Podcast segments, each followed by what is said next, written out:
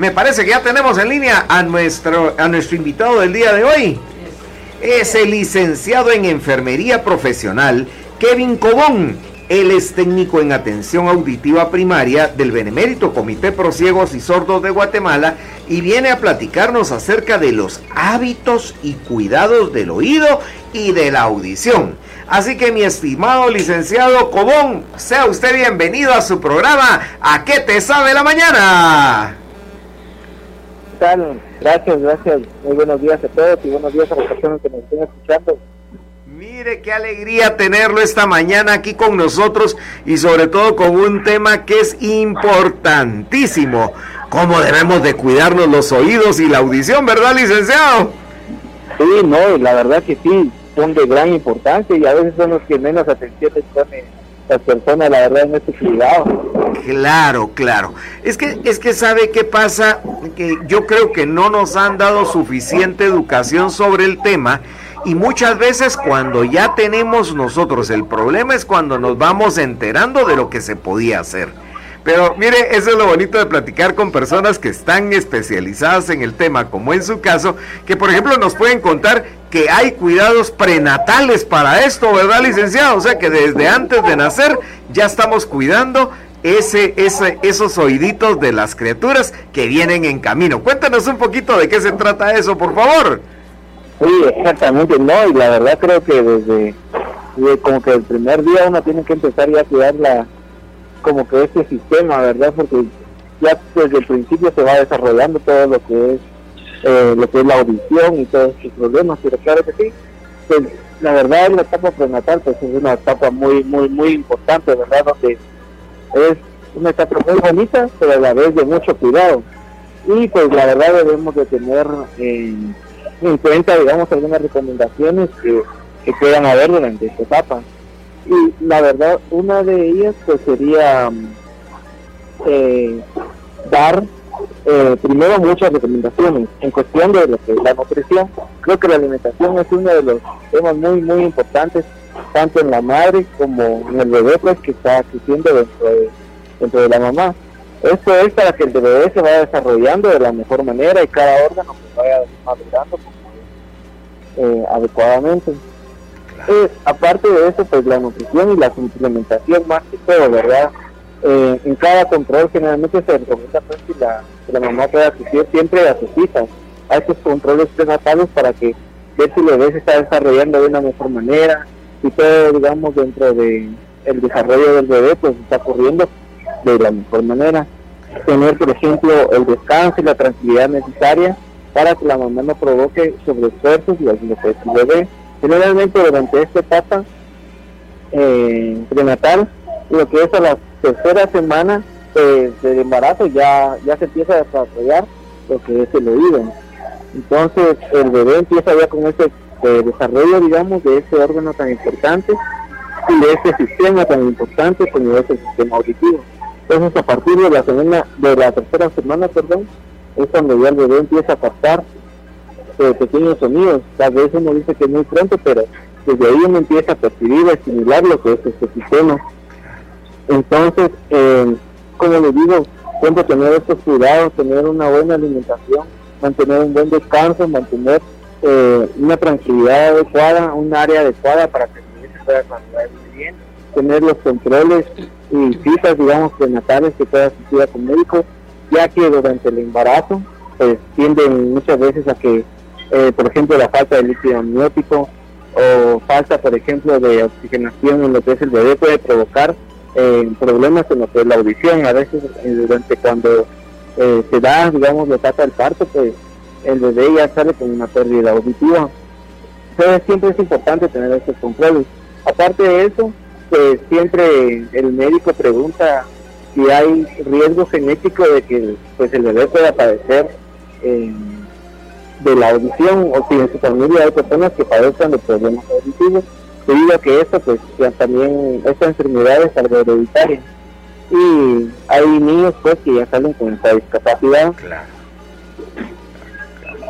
Sí, es, es, importantísimo. Hace pocos días leí un artículo que me pareció interesantísimo de cómo los bebés dentro del vientre de su madre perciben los ruidos y les causan estrés Y, eso es, eso es impresionante, pues el, sentido, y cabalmente el, el, artículo se llamaba El sentido que se tiene primero y el último, decía, es el oído, ¿verdad? Así que interesante. Claudita, tú le querías preguntar aquí al licenciado Cobón. Claro que sí, licenciado, qué gusto saludarle y muy interesante toda esta información que usted nos da. Y siguiendo la línea del cuidado prenatal, pues ahora es muy común que vivamos con mascotas. ¿Qué observación o qué medida de precaución usted nos puede recomendar acerca de las mascotas durante el embarazo? Sí, pues, generalmente las mascotas eh, forman ya creo que parte de lo que es nuestra vida diaria, ¿verdad? Sí. Creo que ya forman parte de nuestro hogar, incluso unos hasta toman como parte de la familia, porque dan como que alegría en el hogar. Pero siempre hay que tener unas recomendaciones necesarias recomendaciones importantes en lo que es eh, pues el tener las mascotas.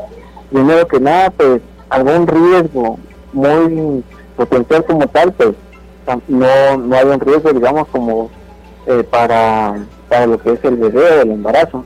Pero sí hay que tener algunas recomendaciones, algunos cuidados para evitar futuras complicaciones. Por ejemplo, recomendamos que las mascotas tengan un área específica donde puedan estar.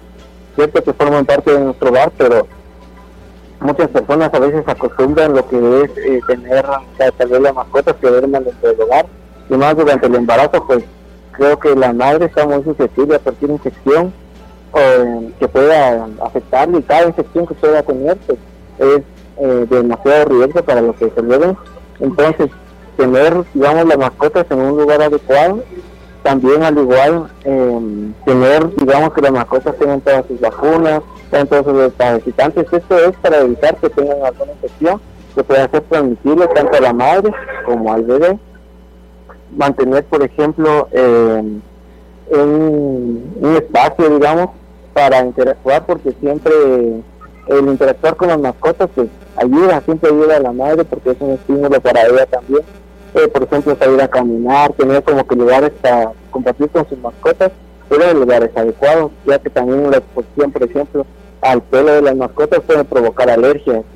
Y de hecho hasta pueden provocar, por ejemplo, ciertas infecciones como lo es la meningitis. La meningitis es una infección pues, que tiende a causar eh, pues, mucha pérdida auditiva, lo que es el bebé durante esta etapa. Entonces siempre recomendamos nosotros mantener, digamos, lugares adecuados. No es eh, un riesgo, como les decía, tan potencial para, para, para la madre o para el bebé, pues tener las mascotas ahí siempre y cuando se tenga un lugar adecuado, se tenga la higiene necesaria y pues se tengan los cuidados pertinentes en cuestión de infecciones o tratamientos, ¿verdad? Claro. Importante, ¿verdad? Tener esos cuidados. Le voy a suplicar, mi querido licenciado, si me hace el favor de esperarme un momentito, solo vamos a ir a un corte y cuando regresemos seguimos platicando con usted, porque mire que este es un tema que a todos nos sirve y de suma importancia. Así que me hace un momentito de tiempo, por favor.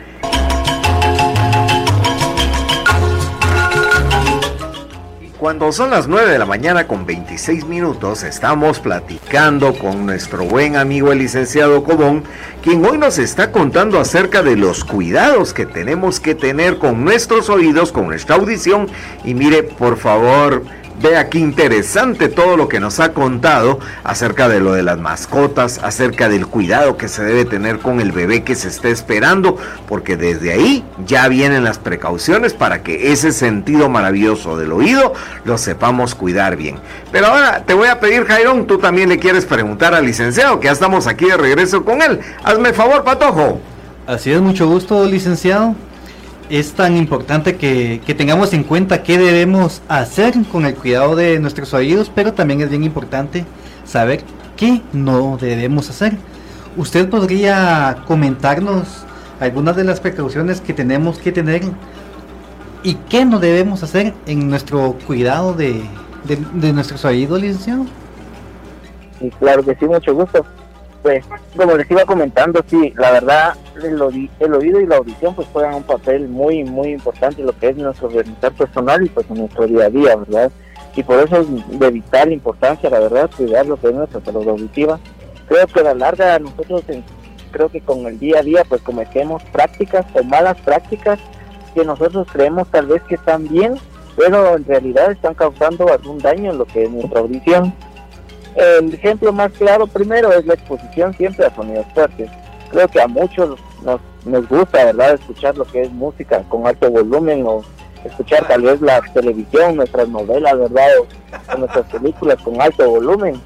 Para, para llorar a gusto, licenciado. Para llorar tranquilo, ¿verdad? Pero sí, la verdad exponerse a sonidos así muy fuertes eh, generalmente tiende a causar una pérdida temporal auditiva y pues a lo largo creo que muchas personas pues ni se dan cuenta, ¿verdad? Pero cuando esto ha sido muy consecuente y hemos estado muy constantes expuestos a sonidos fuertes, la audición va se va deteriorando. Ya la pérdida pues empieza a producir ya de manera permanente. El exponerse a un sonido mayor de 85 decibeles, que 85 decibeles es como lo normal que alcanza a escuchar el oído, pues con el día a día al exponerse arriba de esto por más de 30 minutos, pues ya empieza a representar un daño en lo nuestra salud auditiva. Y creo que es lo que muchos estamos acostumbrados a hacer, ¿verdad? O incluso cuando vamos manejando, pues tener la música ahí con todo volumen para inspirarnos al volante, ¿verdad? Pero eh, el exponerse a todo esto, pues sí, sí tiende a causar muchos muchos daños en lo que es nuestra salud auditiva. Otro uso muy, muy común, los famosos auriculares. Eso los audífonos, ¿verdad? Realmente unos están acostumbrados pues a utilizar los audífonos pues en todos lados, hasta para las llamadas, para escuchar música, cuando uno va caminando, uno lo acostumbra en su día a día. Incluso hay personas que llegan a dormirse con los audífonos puestos, escuchando su canción favorita y pues se quedan dormidos, ¿verdad? O les ayuda a dormir.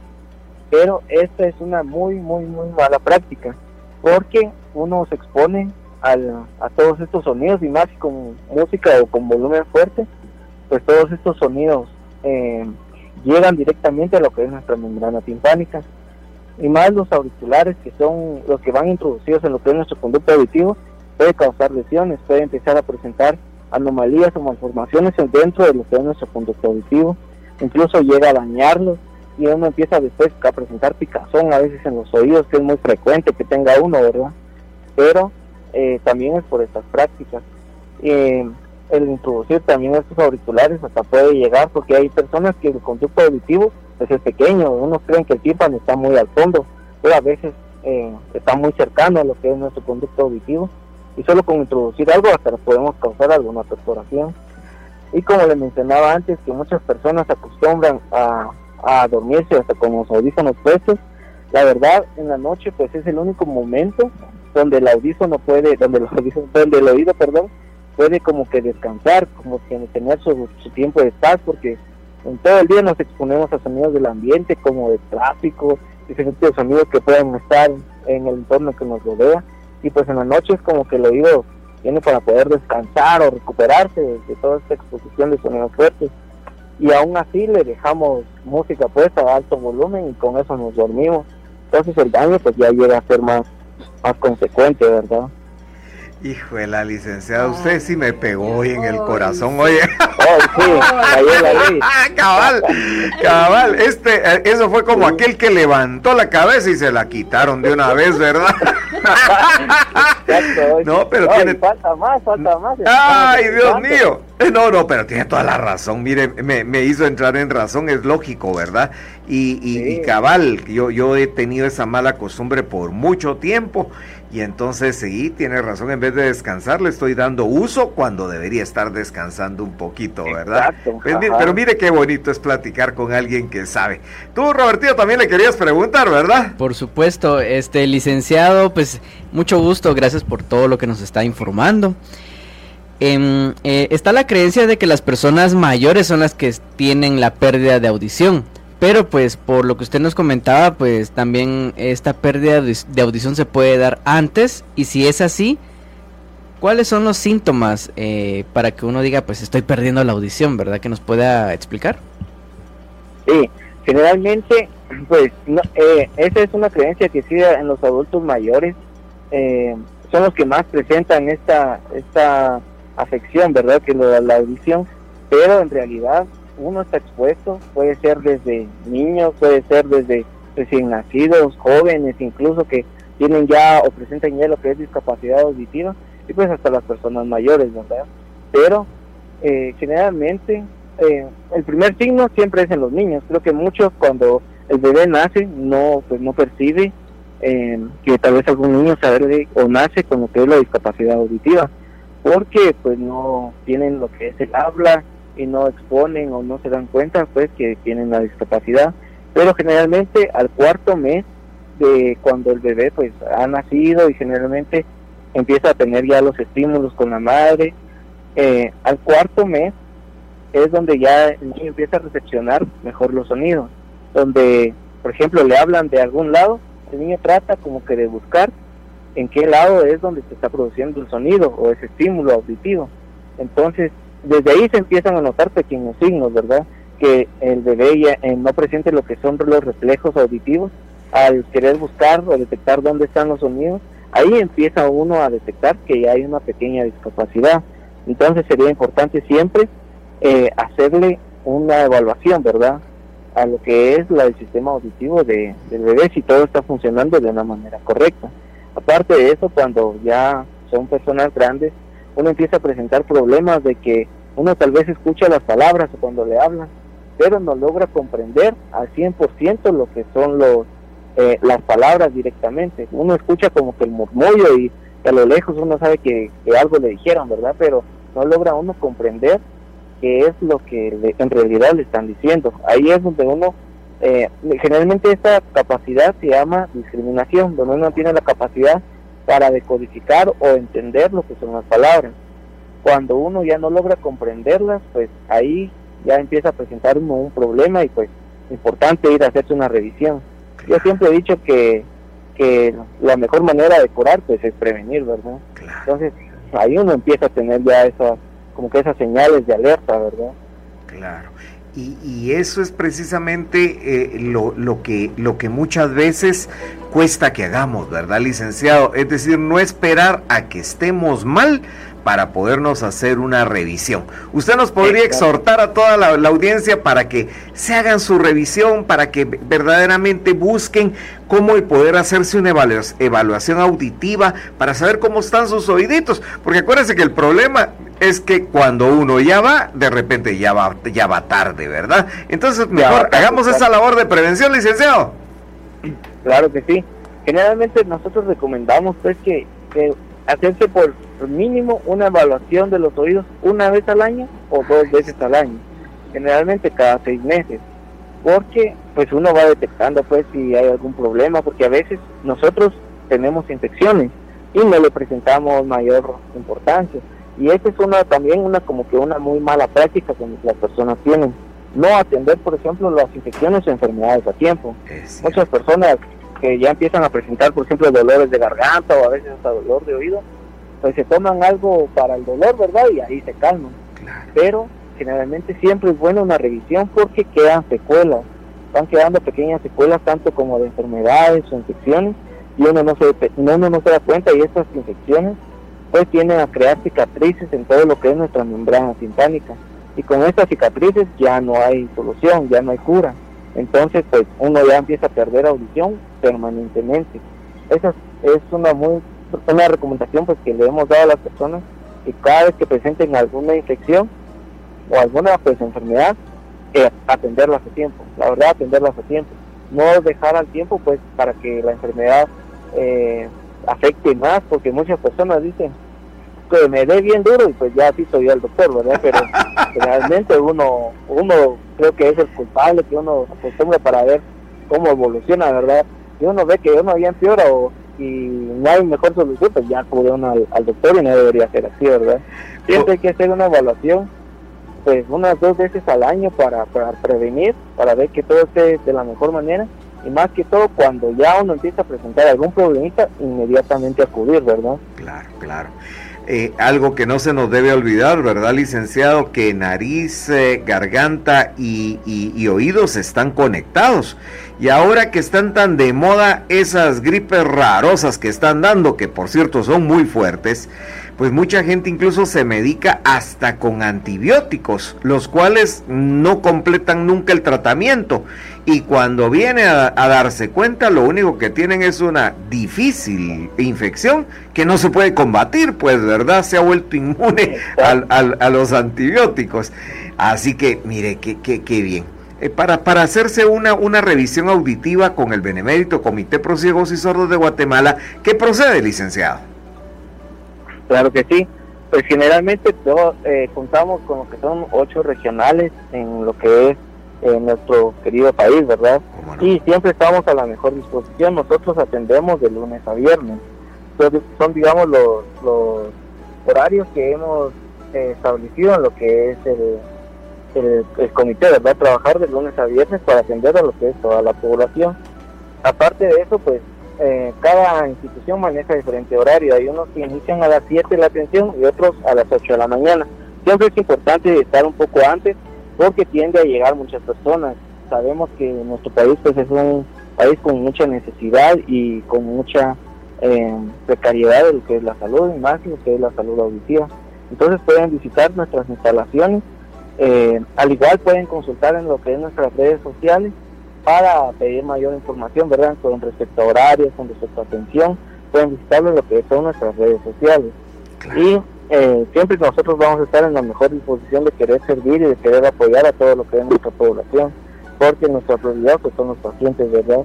Y tener un mejor eh, desempeño en lo que es eh, lo que es la salud auditiva y pues ya empezar a salir tal vez de todos estos problemas, tanto como con la educación, por ejemplo, con estos espacios, la verdad que son muy importantes de ir brindando esta información a las personas para que están brindando o están realizando malas prácticas, pues uno ya empieza como que a dejar de hacerlo, ¿verdad? Claro, y también lo que es la atención directa. Eso, eso. nada como realmente hacerlo en persona y darse uno ese tiempecito para uno mismo, ¿verdad, licenciado? Si es por su propio bien. Exacto. Mire, no sabe cuánto le agradecemos. De veras que estos temas siempre son verdaderamente útiles y la audiencia los agradece mucho. Pues ya sabe que esta es su casa hoy. Aquí usted eh, cuando quiera platicar con nosotros, nosotros no solamente le damos la bienvenida, sino que le agradecemos. Porque mire, hoy todo lo que nos enseñó y nos, abre, nos abrió los ojos y los oídos, especialmente a mí, ¿verdad? Entonces, así que agradecerle todas, todas, todos sus consejos, los cuales apreciamos. Oye, licenciado.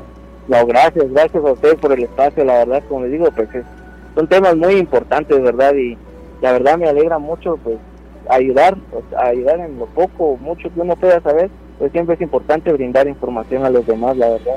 y gracias, a usted por el espacio, siempre eh, yo estoy en la mejor disposición de poderle servir y apoyar en lo que sea. Que Dios me lo bendiga. Un fuerte abrazo, licenciado. Estamos, hoy platicamos con el licenciado Kevin Cobón. Él es técnico de atención auditiva primaria del Benemérito Comité Pro Ciegos y Sordos de Guatemala. Así que mire, para tratar con personas tan excelentes como el licenciado, basta acercarse entonces a alguno de los centros de, de, salud del, del, del, Benemérito Comité Prosiegos y Sordos de Guatemala y lo vamos a obtener. Hasta la próxima, licenciado, que Dios me lo bendiga. Hasta la próxima, que tenga un buen día.